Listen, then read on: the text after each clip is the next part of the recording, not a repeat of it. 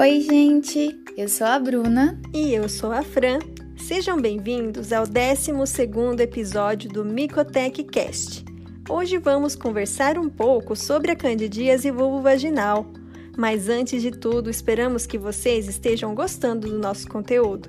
No Instagram, mico.tech, informamos quando novos episódios estão disponíveis, além de atualizar nossos seguidores com informações recentes sobre micologia médica. Nos acompanhem em nossas redes sociais e compartilhem nosso conteúdo aqui do Spotify e do Instagram com a galera. Bruna, situa o pessoal sobre o podcast de hoje. Vamos lá. Vocês conhecem alguém que já teve candidíase vulvovaginal? Muito provavelmente já, então continuem atentos em nosso bate-papo de hoje. No episódio anterior, conversamos sobre candidíase, um termo que é utilizado para denominar as doenças causadas por leveduras do gênero Cândida.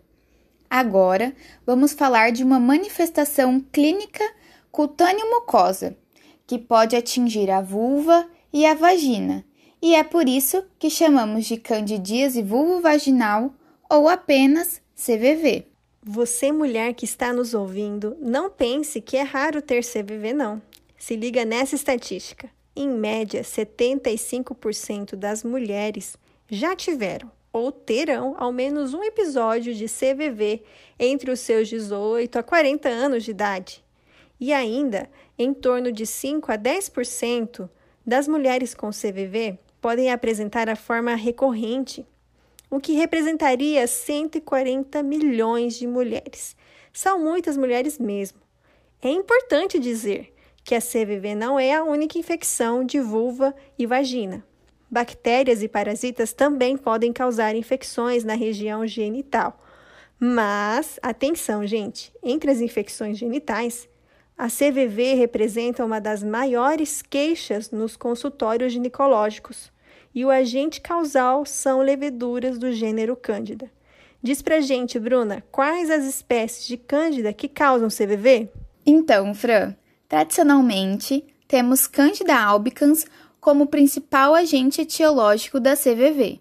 Contudo, nos últimos anos, espécies de Cândida não Cândida albicans vêm ganhando destaque. E quem são elas? Bom, podemos citar principalmente as espécies Cândida glabrata, Cândida parapsilosis e Cândida tropicalis, e menos frequente, Cândida cruzei e Cândida dubliniensis.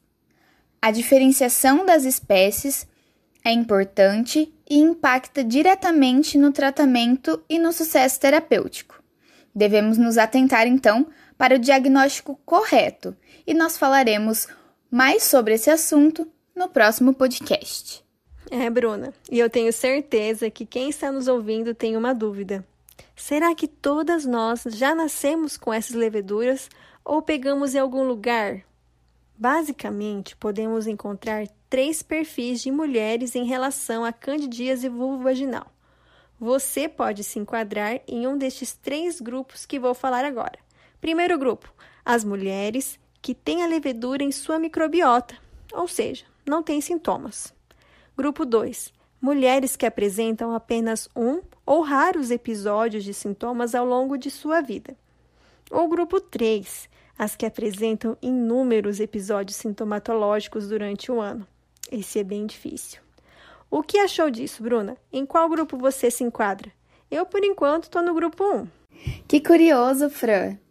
Eu, por enquanto, também estou no grupo 1. E nesse sentido, estima-se que cerca de 10 a 55% das mulheres estão no quadro 1, ou seja, apresentam espécies de cândida em seu trato genital como parte da microbiota. Isso significa que para essas mulheres, a presença dessas leveduras não é capaz de causar incômodos ou sintomas e não exige tratamento. Olha que interessante. Algumas mulheres apresentam o quadro 2, e terão um episódio único de CVV em toda a vida ou casos esporádicos, nos quais, por desequilíbrios imunológicos ou da microbiota, a mulher passa a apresentar alguns sintomas. Fran, Fala um pouquinho sobre o terceiro caso. Vamos ao terceiro, então. Esse é o mais complicado e é aquele que leva frequentemente as mulheres a buscar com urgência o médico ginecologista. Os sintomas são mais intensos e de modo recorrente. Para considerar que a paciente apresenta CVV recorrente, ela deverá apresentar quatro ou mais episódios durante o mesmo ano. Queremos saber em qual grupo de mulheres você se encaixa as que nunca tiveram sintomas, as que já apresentaram um caso ou as que têm sempre. Não é fácil lidar com os sintomas dessa infecção, não é mesmo? Responda para a gente lá no post sobre CVV que temos no nosso Instagram, no arroba mico.tech. Diante desse cenário, o CDC, Centro de Controle e Prevenção de Doenças dos Estados Unidos, classifica a CVV em dois grupos: complicada e não complicada.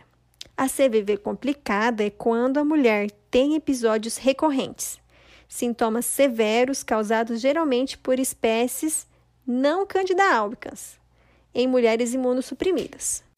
Já a CVV não complicada é a situação onde as mulheres têm infecção esporádica pouco frequente com sintomas leves ou moderados, causada geralmente por Candida albicans em mulheres imunocompetentes.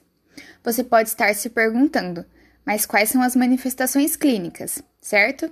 Muito bem, elas podem aparecer isoladamente ou de modo associado.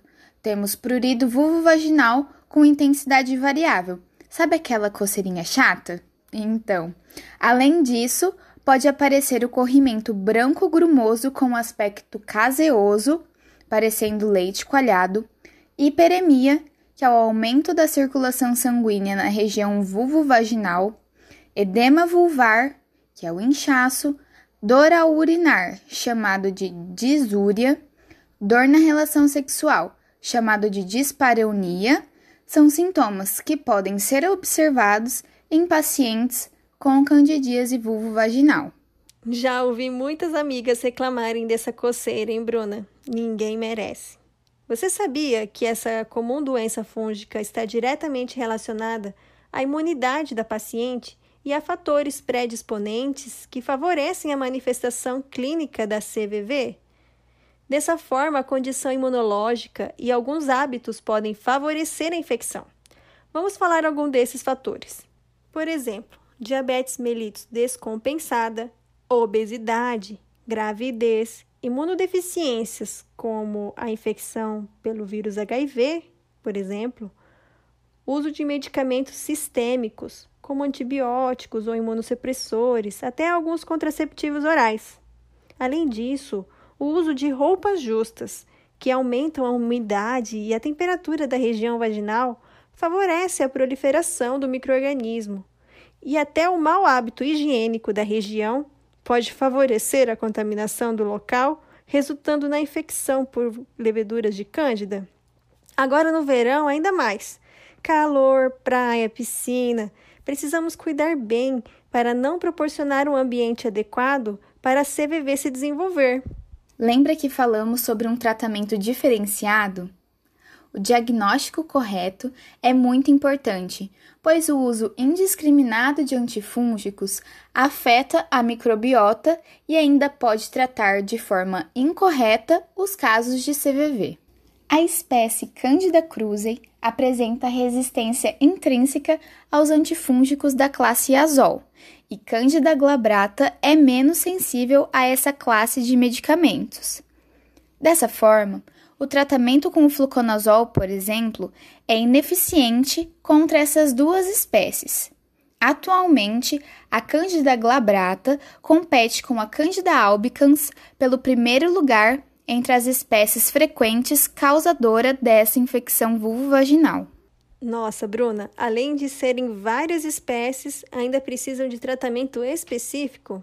Pois é, quando pensamos em tratamento, vamos ressaltar que a automedicação não é indicada, pessoal, pois, como já falamos, a identificação da espécie envolvida é essencial para o correto tratamento. Então, sempre deve-se consultar um médico especializado para melhor direcionamento da medicação.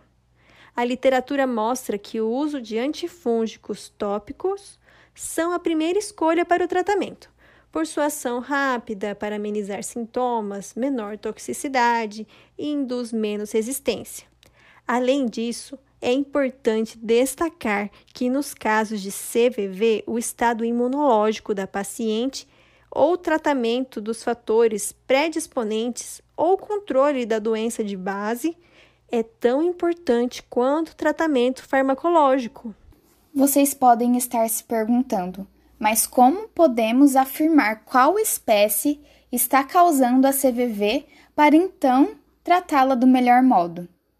Bom, o diagnóstico correto é fundamental para a identificação da espécie causadora. No nosso próximo episódio, falaremos especificamente do diagnóstico de espécies de Cândida, independente da manifestação clínica. Então, fiquem ligados que na semana que vem finalizaremos esse assunto. A gente se encontra no próximo episódio. Tchau, pessoal! Tchau, tchau!